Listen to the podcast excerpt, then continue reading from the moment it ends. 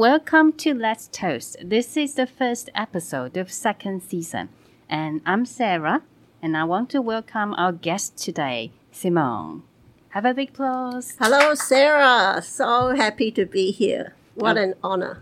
Okay, uh, the honor is mine actually. So uh, today, because we have Simone here, and Simone was the district director from 2018 to 19. So we, I have so many questions, and I'm so curious about you. So here, uh, I want to start with the question: Where are you from? I'm originally from Melbourne in Australia. Born born in Melbourne, and uh, I, when I was one year old, my family we moved to Hong Kong for ten years. So although I was born in Australia, I was kind of raised in Hong Kong. And then when I was eleven, my family moved back to Melbourne, and then I just spent the rest of my time growing up in Melbourne. Okay, so so since you spent your childhood actually in Hong Kong, when people ask about this, would you rather introduce yourself as a Australian or an Asian? How do you think? I that's in, an interesting question. Um, it's like when I look in the mirror, I see an Asian woman. I always have, although there are in my lifetime so far, a lot of people have mistaken me for a Caucasian. Honestly, I don't know why, but uh, then some other people, even like in Taiwan, they think I'm local Taiwanese. And they start speaking Taiwanese to me. So for me personally, I I see an Asian woman when I'm looking in the mirror, but in my heart, I guess I feel very Australian because I guess it's the culture that's been instilled in me. Uh, when I was growing up in Hong Kong, I think I was still too young to really realize anything. But in my teenage years, I was in Melbourne uh, and went to university in Melbourne. So I think my identity is Australian. Mm, I see. So when but because this is the first time we met, so I was expecting somebody who looks just like Caucasian. But when you walk in, I'm thinking, oh, this is quite a friendly. I mean, friendly and easygoing. And like you said, when you look in the mirror, you see an Asian woman. So I just feel ah, sort of relieved. Thank you. So then you move. You've lived in Hong Kong, then you moved back to Melbourne. So the next question is: Among all the countries in the world, how or why did you choose to settle in Taiwan? Wow. You might think that's a simple question, but there's a lot of things that happened before that. Um, the company that I worked for uh, for just over 20 years is a multinational company. So they have factories and laboratories all over the world. When I was about 25, 26, uh, 26, I was moved to Singapore. And then after Singapore, went to Indonesia, then China, Thailand, back to Australia for a while, and then eventually to Taiwan. So they would send me as an expat to different countries to like basically manage manage the operation. And coming to Taiwan, I had I was given 3 years to build a new factory, a new business, and then also train my successor. So I did that and the reason I stayed in Taiwan is because just maybe six months before I was going to retire, I met my husband. And he's Taiwanese. And, uh, you know, when you meet someone and it's like the, what, what do they say? You know, lightning strikes. so you just, I just knew. Hmm. We just knew. So uh, I decided, yep, let's, I'm going to settle down in Taiwan and now it's been over 10 years hmm. so and i'm really enjoying my life here it's great Okay, wow. i so, love taiwan So it's actually a love story then. yes hmm. Yes. But I, I have to say so. But in, but this all sounds very nice and beautiful. I mean the story because some people might find the right person, but they uh, find it difficult to fit into the environment or something. So eventually, there are some issues. But yes, I'm happy to hear that. well actually actually um, initially we because I had my own house in Kaohsiung. So initially, for the first many years, we lived. We didn't live with his parents. Uh, we lived in our own house. But after their parents bought a, a fantastic house, brand new house, um, they invited us to stay there on the weekends. So they gave us the third floor and they said, just use it as you like. Maybe stay here sometimes on the weekend. And we started doing that and we just got used to it. And it's more convenient for my husband to go to work. So we ended up staying. So we actually live um, with his parents. And, and that's been pretty easy, surprisingly. ah, so there's no mother-in-law issue at all. Oh, So- my, my mother in law is the best. She treats me like a princess. Ah, I mean, I, I try to help with cleaning or washing dishes, but she just, she's just, she says, no, no, no, we, we can manage it, you know. And uh, so, yeah, she just treats me so well. You know, she'll even offer to, when I walk through the door, she'll ask me, would you like me to peel an apple for you? ah so Can you believe that? So it sounds like she actually treats you like uh, her own daughter than the daughter-in-law. Yeah, I think so. And also, the great thing is that my parents-in-law they really respect my privacy. You know, so they don't try and overstep. Um, but I'm more than happy to, you know, be living with them. I Yeah. see. Wow. It sounds like it's the the fate. Yeah. Yes, the mm, everything Definitely. seems uh, like all in harmony. Yes, definitely. right. So speak of the place you live. I've heard that you love animals. yes. Mm, so do you keep animals at the moment? Yes. So, uh, my husband and I we live with his parents uh, in the the house in in Kaohsiung, but during the day, I early in the morning I drive to Zhutian, the countryside, and that's where we have a we bought a piece of land many years ago, and we it used to be a, a f- piece of farmland. So all around us is also farmland where they grow rice and beans and so on. And our farm, we've built it up into an like a dog rescue shelter, a sanctuary. So we have a small house there, and then I have about thirty-five rescue dogs. Ah, Yeah, and about 16 rescue cats. So all of them have been rescued by me over the years, so where do they rest? Where, where did you rescue them from? just in the street. And I don't know why. If there's a stray animal in trouble on the side of the street, somehow I will always spot them. Oh, I see. and then once I see them, and I will ask myself the question if I don't rescue this animal, will this animal die? You know, and uh, if the answer is yes, then I will rescue them because you know there are so many res- so many stray dogs and cats around, so I can't take them all home. But yeah, if I need to save their life by rescuing them, then that's what I do. So Yeah. now you have 35 dogs and 30 cats. So do you think there eh, there's still space for more or you think for now I will just stick to this number? Uh, no, I there's no more space because I take care of them every day on my own, and um, you know all of them originally were in really bad shape, like uh, maybe injured from a car accident, or they have some some major disease, even cancer, and so it takes a lot of effort to take care of them.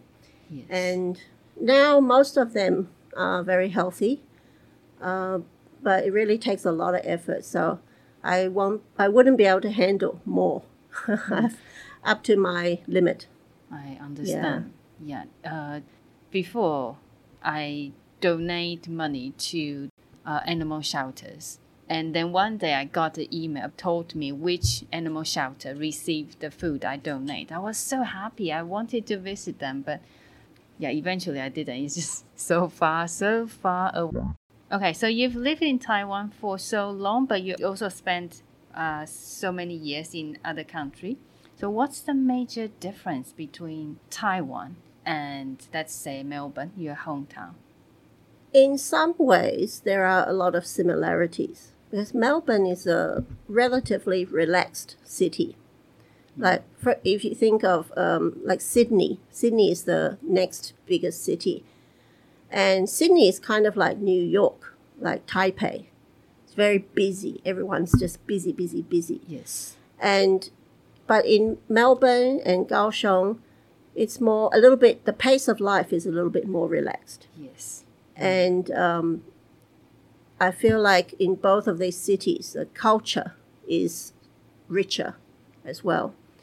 Um, so actually, I feel a lot of similarities. That's why maybe why I feel so comfortable in in Kaohsiung. You know, there's a lot of open space. Obviously, the air pollution is not so good in Kaohsiung, but apart from that, you know, it's a lot of greenery, a lot of trees and parks and things like that.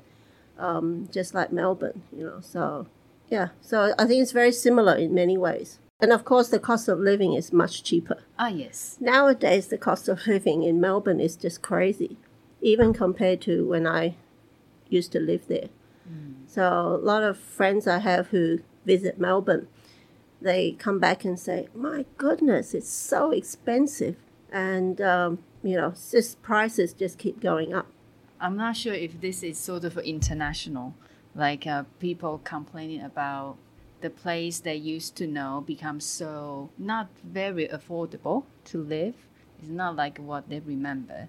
So it's just very strange. And even Kaohsiung, yeah, compared to Taiwan, Kaohsiung is still cheaper place to live. But if you uh, ask people who born here and live here for more than 10 or 20 years, they just think, ah, it's so different and the price has gone up a lot. Yeah, so it's prob- yeah, it's probably a global thing. Okay, so um, right. So how would you describe your lifestyle? Very easygoing, peaceful. Uh, I feel happy every day, and you know that that was my goal. You know, for retiring early, I worked very very hard for just over twenty years, and that's what I achieved. So you know, I have a really really easygoing life. Um, take care of my animals, and that really does a lot to fill my heart. You know, with the animals. And uh, then my husband is fantastic, just the best husband ever. He's so he's so kind and thoughtful, and he also loves animals as well. You know, I sometimes I tell him, "You're lucky you like animals, otherwise we wouldn't be together."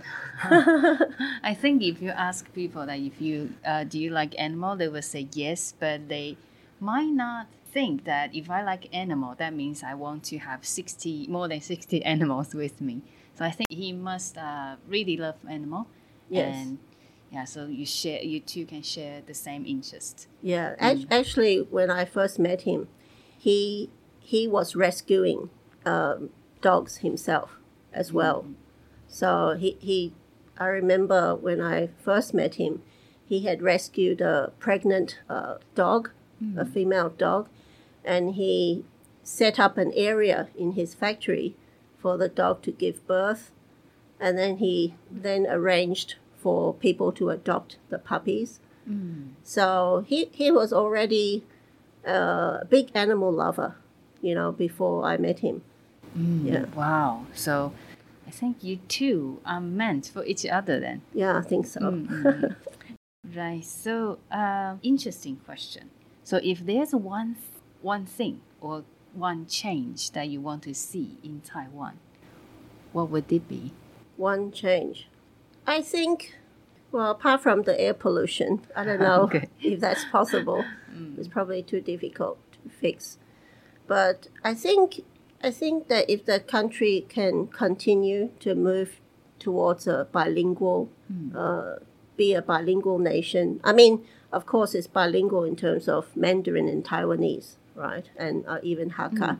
But I mean, in terms of adding English, yeah, if that could, if uh, the English language skills could be strengthened. I think that would that would just be a, a good benefit for everybody because really for the country to continue to prosper, I guess it needs to continue to expand its business relationships with uh, not just within Asia but outside of Asia as well. I agree with that. And uh, especially Taiwan is a very small island. So the only thing we can do is to reach out. So English is uh, very important in this part. So speak of uh, English. So among so many people, I mean Taiwanese people you met uh, in Taiwan. So how do you feel about Taiwanese people's English level and proficiency? Well, in, in Toastmasters, I guess uh, this is where I meet local Taiwanese people who speak English. Mm.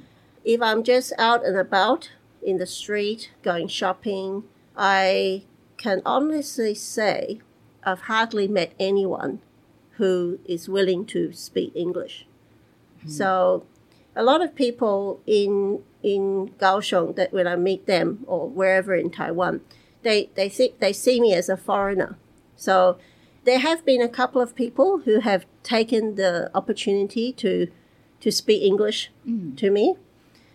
Even in 7-Eleven, uh-huh, okay. I will be paying for something and they they you know see that I'm foreign and you know mm. they'll start to speak English to me. But that's pretty rare. So I, I believe with the education system here, mm. that a lot of people can read and write English.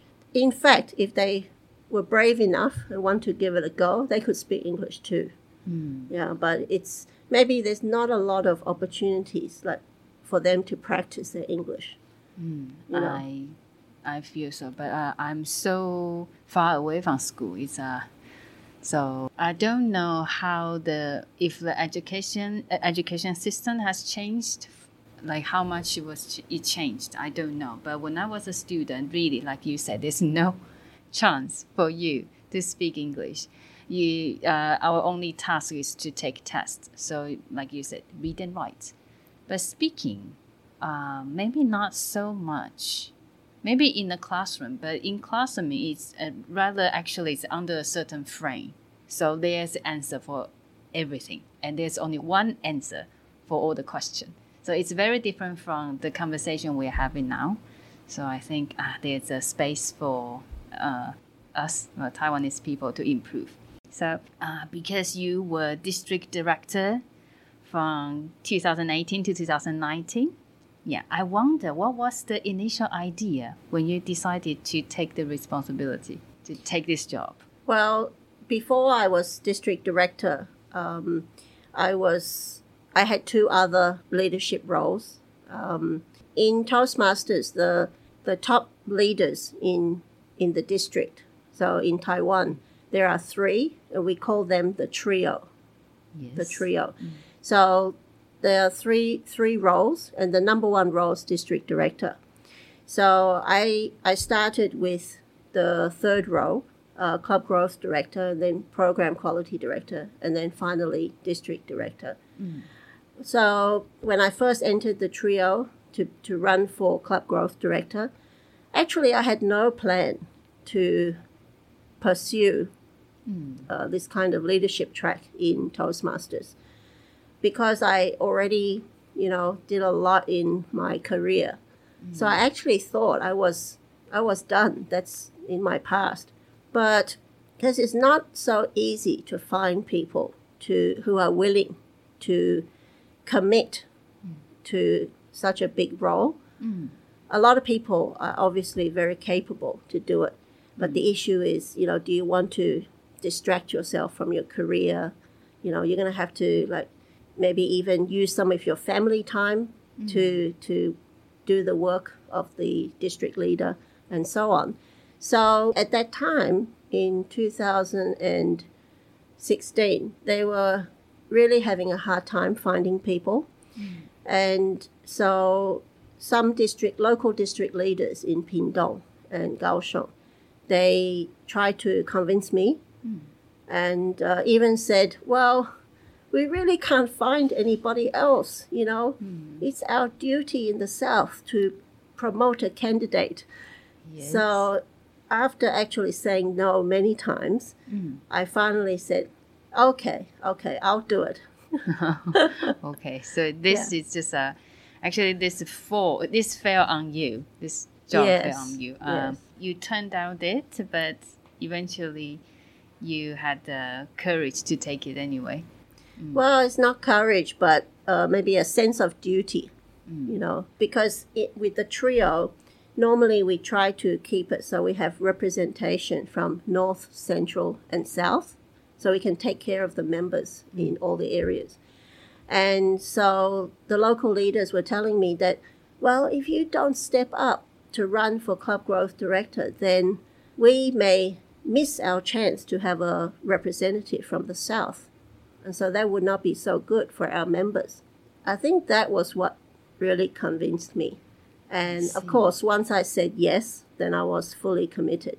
Okay, so you say that it would take your family time. So how like how much time you need to work when you started uh, to be a director? Well, it's it's almost like another full-time job. So somehow you have to fit it in with your regular life. And it did take some family time and other time. And then when certain periods of the year when things are more busy in Toastmasters. And so in those periods it really feels like a big full-time job. I see. Yeah. I want to ask, what was the biggest challenge back then? Uh, for me, the biggest challenge at that time felt like in those three years was because I'm a foreigner and I'm still learning. I am still learning Mandarin, Okay. and because not not all members in Taiwan are in English clubs because we have Mandarin clubs, Mm. Taiwanese clubs, Oh, yes. even Hakka and Japanese clubs. Mm. So quite a lot of quite a few members uh, don't actually speak English in Taiwan in Toastmasters. So therefore, I needed to speak Mandarin at, at official Toastmaster events. Mm. So in one way, it was a good opportunity for me to push my level up faster.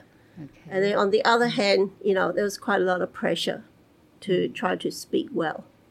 I see. Yeah, so it's all very interesting. So at that time, most of the time you speak English with your family. With my husband, yes, we speak we only speak English, but with his family, I speak Mandarin.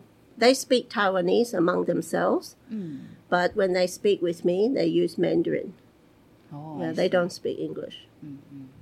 Okay, so what did you enjoy the most during the turn of service? Meeting meeting a lot of people, making lots of new friends, and just learning a lot, you know, from how to build relationships uh, with non-English speaking um, Toastmasters, and also just yeah dealing with just dealing with people, you know, relationships with people, because I think leadership in Toastmasters is very much about the relationships with the people. I learned a lot from that. I see. Just uh, so many different uh, characters Right. and people with different background and history. Yeah. And you try to work with them. Yes, and because the special thing about Toastmasters is it's all volunteer uh, based. So even as the top district leader back in 2018 and 19, I had no official authority except I needed to lead. Um, I needed to lead the district, but nobody has any paid positions or official positions. You know, so really it's like leading without a title, you know, because it's a volunteer based organization. So, therefore, that's why I learned so much through relationship building, building trust through relationship, motivating others to do things, um, to spending their time, their precious time, to work on things for the district. So, I learned a lot more by by doing those roles in Toastmasters than I did in my entire career. because in my career, every, you know, it was all official paid positions. So you have a lot of authority uh, depending on the position, but not in Toastmasters. Not in Toastmasters. It's even though you might have a director title, but in fact, you are just another person. You know. It's very different, right? So in uh like uh, in a real workplace, you have the power, have the you can push people or ask people to do something, uh, and with the authority, and because there are regulations and rules. So then, but back to Toastmaster, then it's a question what you can do to motivate people to work. So That's yeah, right. I think it's just very interesting. Yes. Right. So, um, how do you see serving as a district director as a part of your history? Like you devoted yourself three years in Toastmaster. So this part of your life, how do you see? How do you see, or how would you, if people ask about it, how would you describe or introduce it? Well, I would say it, those three years um, were like a golden opportunity for me because, and I didn't even realize that when I t- kind of fell into it in the beginning. I feel like it's a, it was a golden opportunity because I I feel like I changed so much as a person, uh, not just as a leader, but as a person. I just feel like because I had to build so many relationships and within sh- such a short time, not actually not just within Taiwan, but even uh, globally.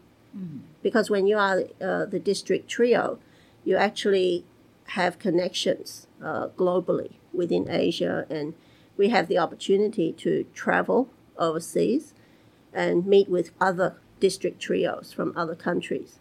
So it really, I really felt like it expanded my horizons. Um, even though in my career I was very global, but I just felt like in Toastmasters in those three years, it really expanded my horizon as a person, as a leader. Um, I, I feel like my degree of empathy uh, improved a lot. You know, more empathetic, more thinking about how other people feel, very much more in tune with reading people, their reactions, and so on. And so then I can adjust myself. In terms of personal growth, it was absolutely fantastic for me. I see. So you, mm, because not so many, there are so many Toastmaster members, right? So they quite enjoy the environment. But when they are being asked, uh, would you like to take the role? And some people would feel so worried like this. So in this is kind of situation, what would you say to these people? Well, I, I've been in Toastmasters in Taiwan for 11 years now. And I have convinced or persuaded quite a few members to step up to different leadership roles in Toastmasters. Mm. It could be like at a club level or area level, division level, even district. Mm. And sometimes what I found is people don't normally just say, "Oh yes, I'll do it," straight away. that hardly mm. happens. There are some who may have this plan, you know, but there are, that's that's quite rare. Mm. So most people need to be encouraged to let them feel that it's it's not that scary, mm. and it's okay for you to be learning by doing. It's okay if you don't know everything. Nobody knows everything when they start. Mm-hmm. It's like learning on the job, and and then I try to to make them feel like they won't be on their own. You know, uh, I and other people will be there to support them, mm-hmm. so they have a support network, and usually that will lead them to say yes. Mm-hmm. Yeah, when they know that okay, you and others are going to help me, right? Yes. Yes. And then they'll say, okay, in that case, okay. Yeah, so people need to feel that okay, this is a safe environment environment to make a mistake, and they can give it a go to see maybe they can achieve that they could never imagine. So this is a very what, what, what we can say inspiring. Yeah, definitely. And hmm. and so far, I have not met any leader who has that I have personally persuaded to take a role. I've never met any of them who, after serving their term, uh, none of them have come back to me and said, "Oh, they really regret saying yes." they all they all give feedback that it was a wonderful year of learning, of self development. Mm. Yeah, So, they're it's happy really- about the results. yes, that's, yeah, it's really good. Mm. So, yeah. So if you are listening to this podcast, then yeah, it's your time to step up. Yeah, Mm, that's yeah. right. Use use Toastmasters to gain leadership skills. It's a very safe environment. You know, use Toast. I always say to a lot of people who will listen to me that use Toastmasters to develop and practice your leadership skills, and then, like with a lot of young people, then you'll be ready to step up in the work in the real workplace, right? You won't be like a green person, a green leader, if you like, someone with no experience. You'll already come to the job, the next level of job with a lot of skills and experience. And it's easy for people to tell if you've already had experience compared to those who haven't. I see. Wow. So, um, since uh, Toastmaster eventually is trying to, uh, it's a place that you can improve your public speaking skill. So I want to ask that, in your opinion, what is the most essential thing when it comes to public speaking? Well, the first thing is to have the courage to step on the stage. Um, the stage is where the magic happens. You can practice on your own all you like, but if you, as soon as you step on the stage in front of an audience, hmm. it's totally different, and your level of learning is totally different. Hmm. So, what I always try to encourage other members to do is sign up for speaking roles, hmm. for any meeting role, the way where you can get on the stage and practice.